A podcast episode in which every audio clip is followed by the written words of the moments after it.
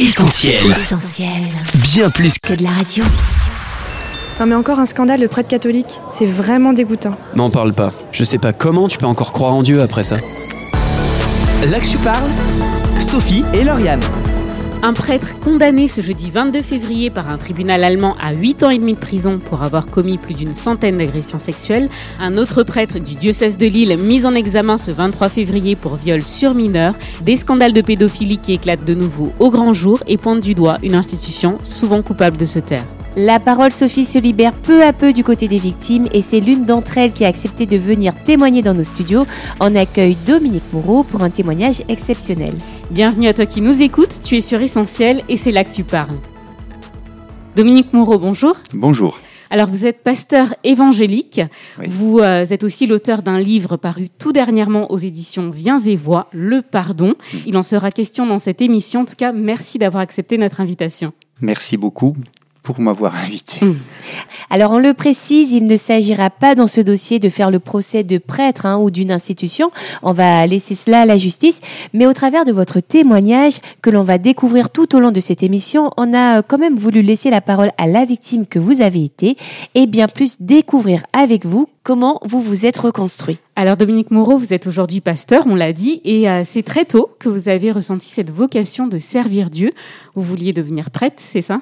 Oui, j'avais, euh, dès l'âge de 10 ans, manifesté à mes parents euh, ce désir de, de devenir prêtre. Alors, euh, à 10 ans, dans une région euh, du nord-est de la France où euh, bah, c'est l'Église catholique qui incarne, incarne la religion euh, et la relation qu'on peut avoir avec Dieu.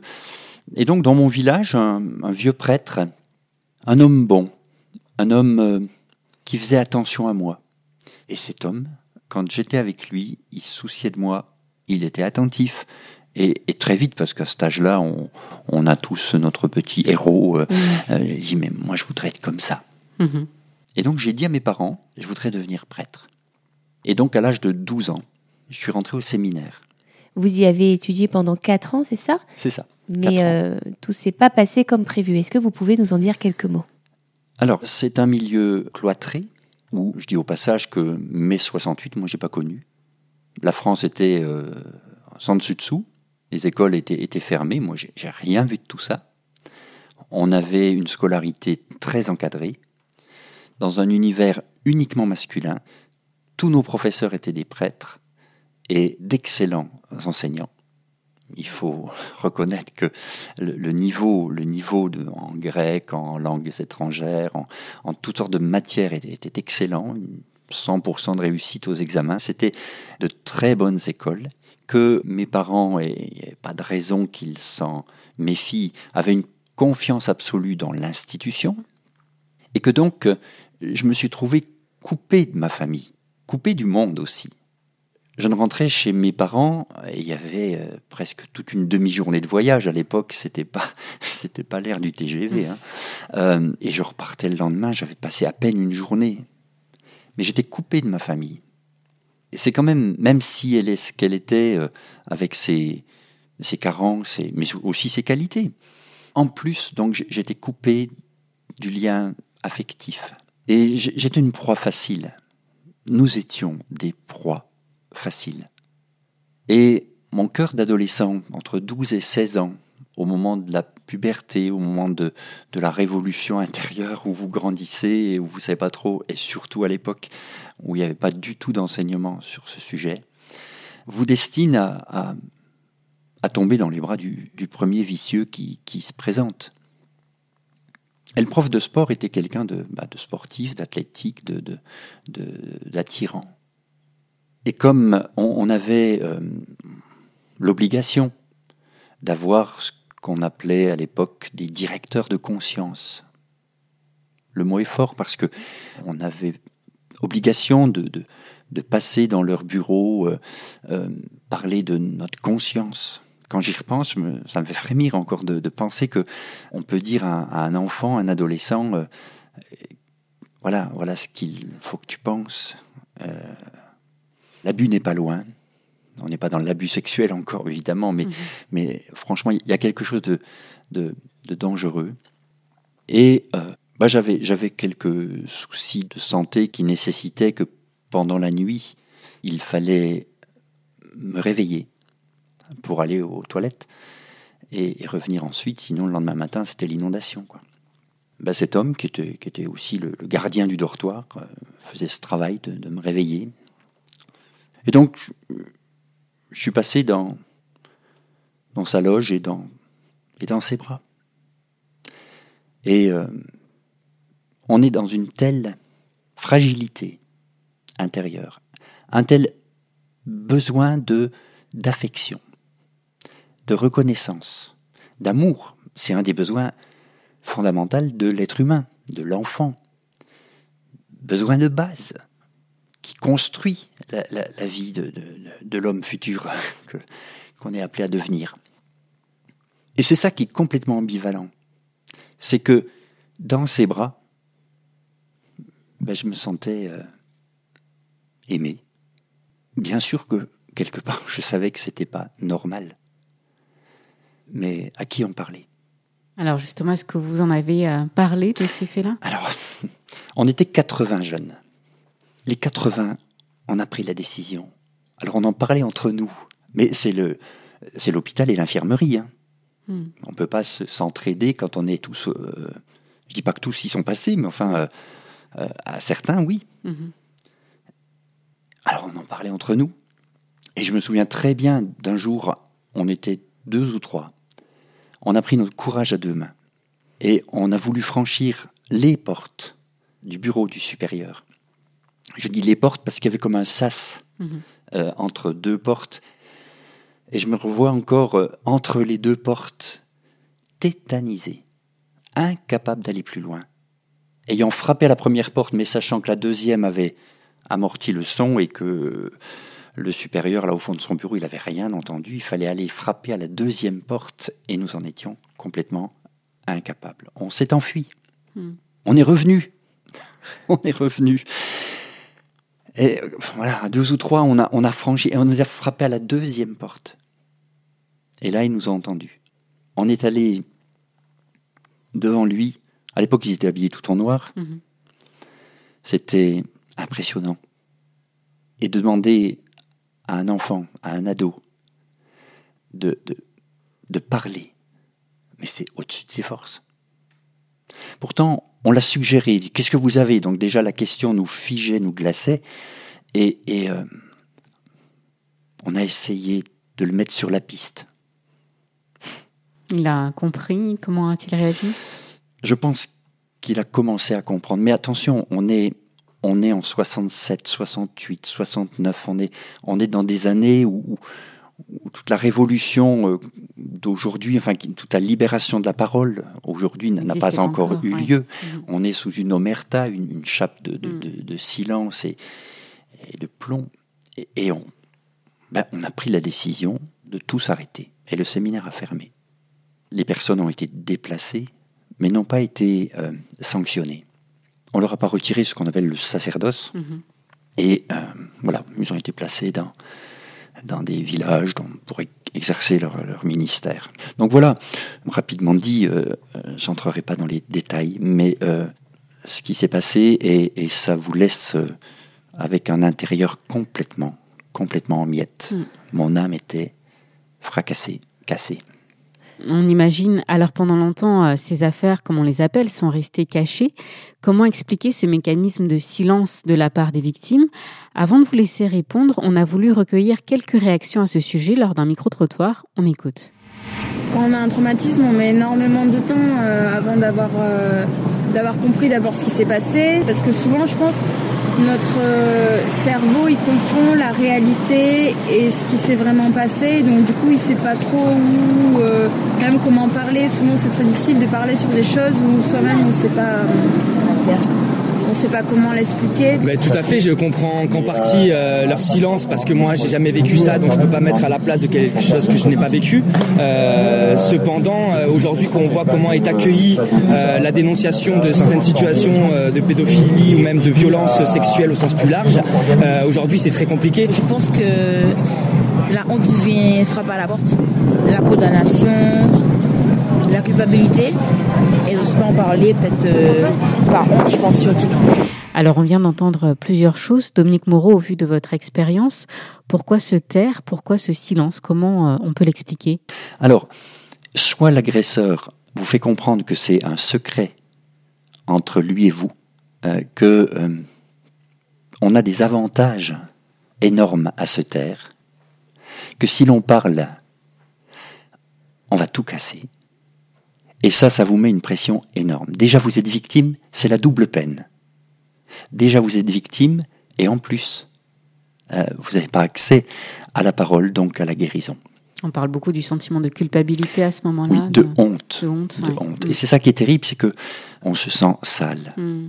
On se sent honteux comme si c'était nous le coupable. Mhm. C'est très pervers le mécanisme parce que vous êtes euh, victime, je le répète, et, et, euh, l'abuseur a réussi à, à vous laver le cerveau et, et à vous faire croire, et vous l'avez cru, que c'était euh, c'était presque pour moi un statut, un honneur.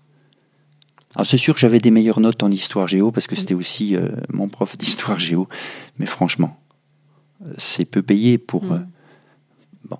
Donc, euh, impossible de parler, ni à ma famille non plus. Moi, j'ai grandi avec ce silence.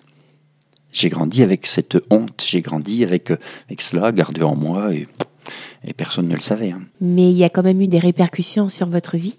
Est-ce Oui. que vous pourriez nous en parler? Oui, alors c'est une profonde blessure qui, avant tout, pour mon cas, mais je pense que je suis pas le, le seul, pour avoir parlé avec d'autres victimes, le seul dans, dans ce cas à le dire, c'est d'abord l'âme qui est touchée. Et donc, euh, les- conséquences, pour moi, c'était une âme chavirée, une âme en miettes, une insécurité. Ceux en qui j'avais la plus entière confiance m'avaient trompé, abusé. Il y a toutes sortes d'abus. Abus physiques, abus de pouvoir, abus sexuels, abus spirituels. On a des fois des gens qui sont des, des maîtres, entre guillemets, maîtres euh, spirituels, et Des qui, abusent. Et, et on est aussi dans, voilà, c'est dans la blessure à l'âme. Moi, je ne savais pas quoi faire. Je ne savais même pas mettre des mots sur mes mots. Je ne pouvais pas dire... euh, Alors, oui, j'avais de la crainte. J'avais peur. J'avais honte. Euh, je, cherchais, puisqu'on parle des conséquences, je cherchais à anesthésier tout ça, parce que quand vous souffrez, vous cherchez un anesthésiant. Et c'est la porte ouverte à toutes les addictions. Que ce soit euh, les drogues, l'alcool, le tabac, une, une sexualité qui, qui n'est pas normale. Tout est vrillé, tout est faussé. Et j'ai pas le temps de vous, raconter en détail toutes les conséquences, mais, le rapport aux filles, mais c'était, c'était une montagne. C'était quelque chose de euh, d'inenvisageable, impossible d'envisager pour moi un jour de me marier. J'avais peur de l'intimité, puisque le domaine de l'intimité avait été piétiné. Alors Dominique Moreau, vous allez euh, quitter le séminaire donc au bout de quatre ans. Après tout cela, est-ce que vous vous considériez encore comme un catholique? Est-ce que vous aviez toujours foi en Dieu? Alors, autant ma démarche d'enfant, d'adolescent, et je crois, avait été, été, je crois, très sincère. Et j'ai encore des exemples très précis où je n'avais pas une religion, mais j'avais commencé déjà une relation personnelle avec Dieu. Tout ça a été vraiment bousculé. J'avais perdu confiance dans l'institution, dans les autorités qui la représentaient. Il me fallait trouver un coupable. Et le coupable tout désigné, c'était Dieu. Et je lui disais, j'étais très en colère. Mais t'étais où? Mais pourquoi t'as permis? Mais qu'est- qu'est-ce que tu fabriques, quoi? Et, et donc je le... Ah oui, je pense qu'il en a entendu euh, des vertes et des pas mûres de, de, de mon âme de, de, de jeune qui... Non, non, non, il fallait plus me parler. Il fallait plus me parler de religion. Et euh, moi, je comprends. Je comprends ceux qui ferment le dossier en, en disant euh, bah, Dieu n'existe pas. C'est étonnant, je suis pasteur aujourd'hui. Euh, il y aura l'explication On parce qu'il nous faut quelques maillons oui. pour relier les choses, mais, mais euh, sur le coup, je suis vraiment parti à l'ouest. Alors Dominique Moreau, je vous propose de marquer euh, une courte pause en musique et on se retrouve juste après pour la suite de votre témoignage. À tout de suite. Là que je parle, Sophie et Lauriane. Et pour toujours plus de témoignages exceptionnels sur Essentiel, n'oublie pas de soutenir ta radio sur soutenir.essentielradio.com. On s'écoute tout de suite Change de Jordan Felice. Let me tell you, oh my friends, about this Là que je parle, Sophie et Lauriane. Vous êtes sur Essentiel. Cette semaine, avec Lauriane, on a décidé d'ouvrir un dossier sur les scandales de pédophilie dans l'Église catholique qui ont encore tout récemment éclaté au grand jour. Et la parole, Sophie, est aux victimes, ou plutôt à l'une d'entre elles. Dominique Moureau est avec nous en studio. Vous avez accepté de partager avec nous votre histoire. Alors, est-ce que vous pourriez nous dire maintenant comment vous vous en êtes sorti et comment vous avez fait pour vous reconstruire? D'abord, on ne peut pas s'en sortir tout seul. Vouloir s'en sortir seul, et si les auditeurs peuvent entendre ça, c'est pas possible. Il faut chercher de l'aide. Et heureusement, heureusement, il y en a. J'ai 20 ans, je suis dans l'état que je vous ai décrit, blessé deux fois, et par mes années au séminaire, et par les années suivantes qui ont été des années tout aussi blessantes, parce que quand vous êtes blessé, vous devenez blessant. J'ai juste une envie, c'est d'en finir. Si c'est ça la vie, eh ben, on arrête. Je suis en plus sans travail, on est en 1975. 1975, le premier choc pétrolier vient d'avoir lieu et les prix flambent, le prix du pétrole. Les entreprises ont du mal. C'est plutôt le licenciement que l'embauche. Euh, je ne trouve pas de travail. Je suis dans un foyer de jeunes travailleurs dans la ville de Saint-Dié et dans les Vosges et, j'ai vraiment euh, juste un petit boulot pour les vacances. Et là, dans la cafétéria du foyer de jeunes travailleurs, un, jeune homme pose son plateau repas en face du mien, engage la conversation, il ne me connaît pas. Et on fait connaissance. Il euh, se présente, je pense qu'il a attendu qu'on soit entre la poire et le fromage. il était intelligent. Et euh, c'est là qu'il m'a dit, qu'il était pasteur. C'était le jeune pasteur qui venait d'arriver dans cette ville et qui logeait juste là, il n'était pas marié à l'époque, il, avait une chambre au-dessus de la mienne, en fait, à l'étage au-dessus. Donc il se présente comme tel et le repas, heureusement, le repas se terminait, mais moi, un représentant de Dieu, mmh. qu'il soit pasteur ou prêtre, mmh. Non merci.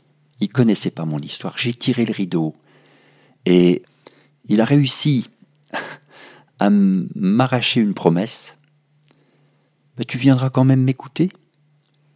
Je dis oui, oui, c'est ça. Puis au fond de moi, j'ai dit casse-toi, hein, parce que je, je voulais pas le revoir, quoi. Et le lendemain, on frappe à ma porte. On est mardi soir. Il m'a dit, euh, c'était lui qui venait frapper à ma porte. Il dit, ben, c'est ce soir. Tu as promis que tu viendrais, je suis passé te chercher. Ah, c'était vraiment le pot de colle, quoi. il a insisté. il m'a pas lâché. Il a, il a osé. Il connaissait pas mon histoire.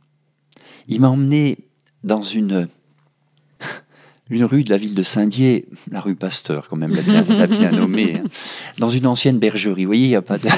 c'est rigolo, mais, mais euh, moi, tout ça, j'ignorais. Hein. Et c'était une réunion de prière.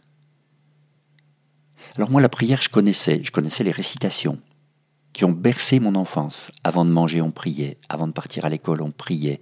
Avant d'aller se coucher, on priait. Les récitations. Le Notre Père, le Je mhm. vous salue Marie, le Je crois en Dieu, enfin il y avait toutes les récitations.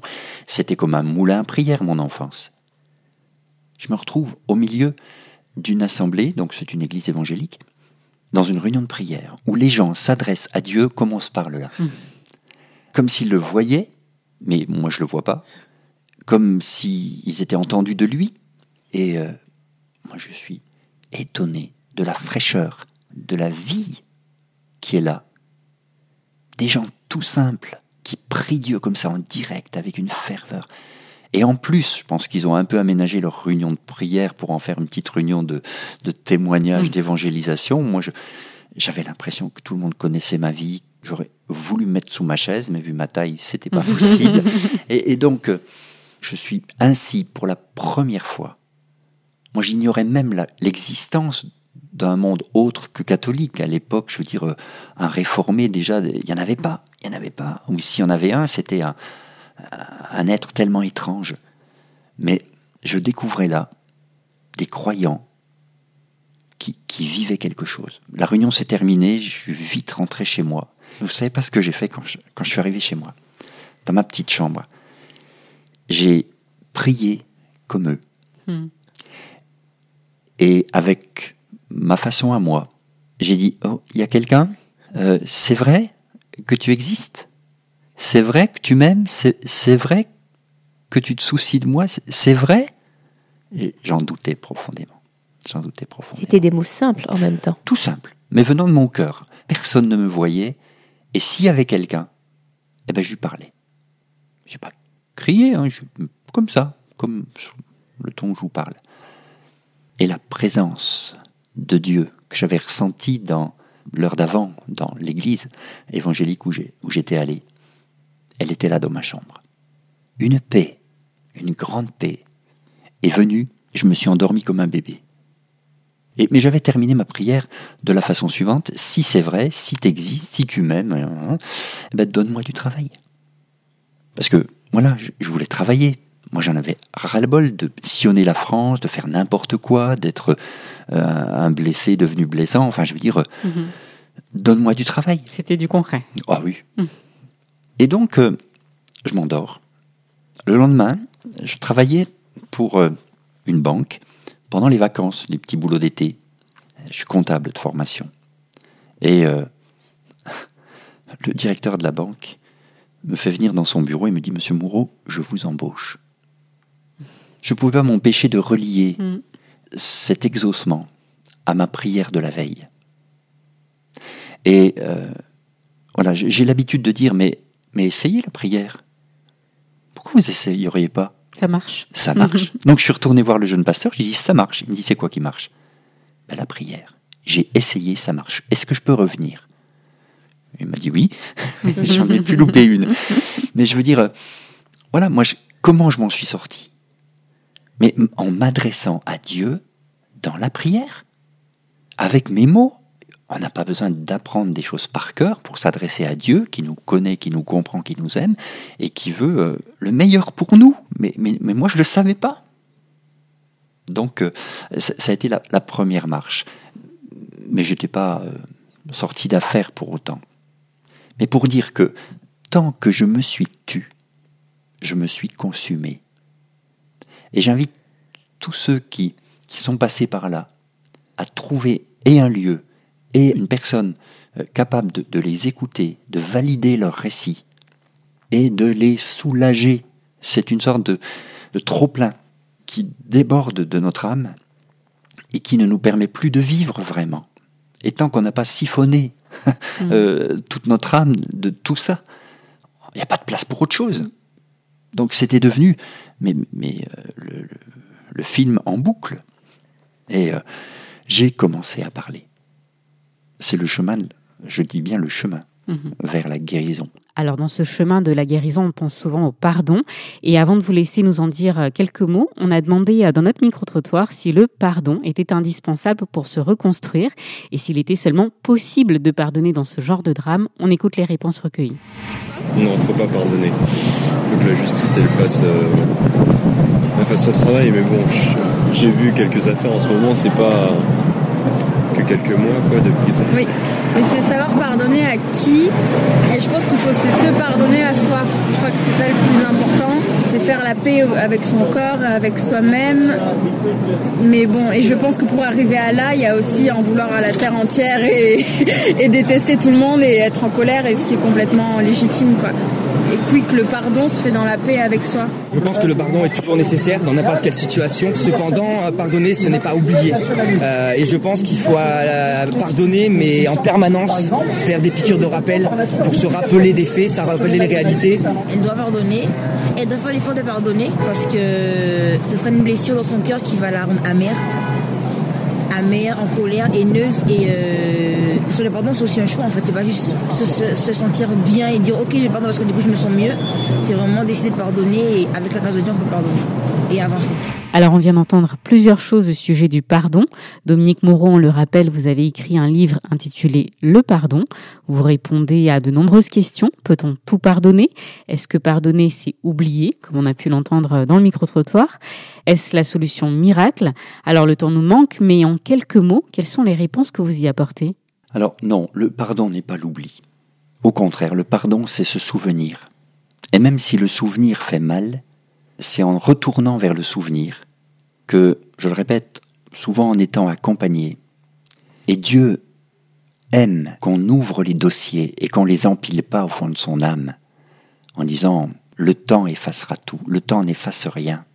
Dans un premier temps, on se souvient, mais ensuite, je suis responsable de mes réactions. Je ne peux pas changer mon passé, ça reste un crime, ça reste j'ai été victime, mais je suis responsable de ce que je fais de mon passé. Donc oui, pardonner, c'est pas banal. C'est tout un, cheminement qui nous amène à, une vraie guérison, parce que c'est une vraie prison. Quand euh, la colère est là, et on découvre qu'en pardonnant, on libère quelqu'un, et le prisonnier, c'était nous. Alors je l'explique dans mon livre, mais surtout pas oublier, mais se souvenir. Et ensuite, le pardon n'est pas une émotion, le pardon est une décision. Je décide de pardonner. Et, c'est là que toute la dimension spirituelle intervient et est très utile, c'est que je décide de pardonner en faisant confiance à Dieu, qui dans ce domaine est un spécialiste du pardon. et alors vous, justement, est-ce que Dominique Moreau, vous avez pardonné? Oui, oui, c'est pardonné. J'ai compris un jour devant les textes de l'Évangile, parce que je vous parlais tout à l'heure de ma colère par rapport à Dieu. Mhm. Et je veux relier euh, ce qui suit à ce que j'ai dit tout à l'heure, euh, quid de ma colère envers Dieu. Et longtemps, même une fois converti, même, même une fois euh, authentique chrétien en relation avec Dieu, mais, mais au fait, pourquoi t'as permis? Et j'avais pas de réponse. Et puis en plus, il c'était le Seigneur, il a, pas toujours... on n'entend pas des voix. Hein. Et j'ai découvert devant les pages de l'Évangile où on parle la dernière journée de Jésus, des détails qui ne sont pas des détails. Une des phrases dit dans le texte Ils lui ôtèrent ses vêtements. Et le Saint-Esprit me montrait très fort cette phrase. Tu vois, ils lui ont ôté ses vêtements. Et Jésus me disait au travers du texte Tu vois, ils me l'ont fait moi aussi. Avoir un sauveur qui me comprenne jusque dans mes blessures, et c'est ce que dit le prophète Ésaïe. Dans ses blessures, dans ses meurtrissures, nous avons la guérison de nos blessures. J'avais un sauveur qui me comprenait parce qu'il savait ce que ça faisait que d'être exposé nu. Sur la croix, il est crucifié nu. Ils lui ont ôté ses vêtements. Ils se sont partagés ses vêtements. Et la croix est le lieu où moi, guérison s'est opérée. En face d'un sauveur qui me comprenait mais complètement puisqu'il y était passé. Et je crois que le, l'expérience là, elle est à faire. Moi, je vous encourage, tous qui nous écoutez, à, à, vous placer devant la croix. Dans ses meurtrissures à lui, nos meurtrissures à nous sont guéries. Et je peux vous en témoigner. Alors pour finir, Dominique Moureau, quel message voudriez-vous adresser à ceux qui, euh, comme vous, ont été victimes de violences de toutes sortes, j'ai envie de dire? Un, bah, qu'il y a de l'espoir. Moi, je veux simplement verser de l'espérance. Moi, je suis un, canal versant de l'espérance. Voilà. Euh, rien n'est figé, rien n'est fichu. On dit comme ça un peu communément, tant qu'il y a de la vie, il y a de l'espoir. Et la solution n'est surtout pas de se supprimer, mais de de croire qu'il y a quelque part un Dieu qui, dans son amour, a donné quelqu'un pour être un substitut à notre condamnation, parce qu'on avait tous, on avait tous mérité cette condamnation. Il s'appelle Jésus. Il meurt à notre place. Et franchement, ça change tout. Ça change tout. J'ai plus à être victime. J'ai plus à vivre dans mon passé.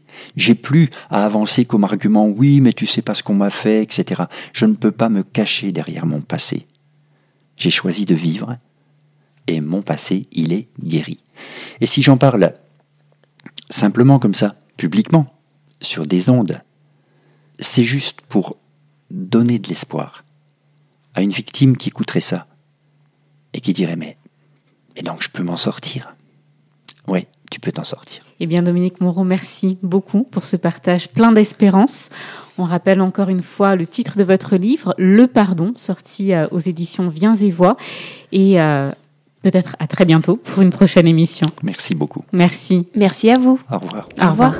Là que je parle, Sophie et Lauriane. Cette émission touche à sa fin et elle est déjà disponible en replay sur SoundCloud ou sur essentielradio.com. Et n'hésitez pas à réagir sur Facebook, Twitter, Instagram ou Snapchat. Vous avez aussi notre numéro WhatsApp, le 07 87 250 777 pour nous laisser un message vocal. Merci d'ailleurs à ceux qui l'ont fait au sujet de notre émission de la semaine dernière sur les vaccins. On vous écoute dans quelques secondes. Et pour continuer à diffuser un message essentiel et plein d'espoir, on a besoin de toi. Alors rendez-vous sur soutenir.essentielradio.com. À la semaine prochaine et bonne écoute sur Essentiel. Salut Salut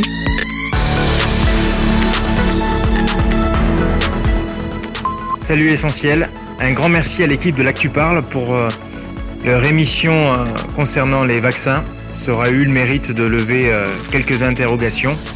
C'est toujours bien de savoir euh, ce qu'il en retourne et d'avoir la- l'avis d'un- d'une spécialiste en l'occurrence. Merci à vous. Salut Essentiel Radio, merci encore à l'équipe de Lac Tu Parles pour euh, cette super émission qui traitait des vaccins. C'est vrai qu'on se pose quand même pas mal de questions avec tout ce qui se passe aujourd'hui. C'est rassurant.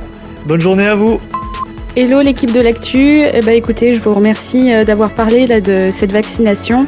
Euh, j'ai écouté le dossier, je l'ai trouvé vraiment très bien, c'était intéressant. Bon, alors ça m'a pas fait changer d'avis hein, sur euh, ce gros vaccin. Je suis pas contre la vaccination, euh, c'est sûr qu'il y a des points positifs. Je suis encore contre ce gros vaccin obligatoire, mais merci en tout cas d'en avoir parlé, c'était vraiment intéressant. Je parle, Sophie et Lauriane. On retrouve, tous nos programmes Sur essentielradio.com.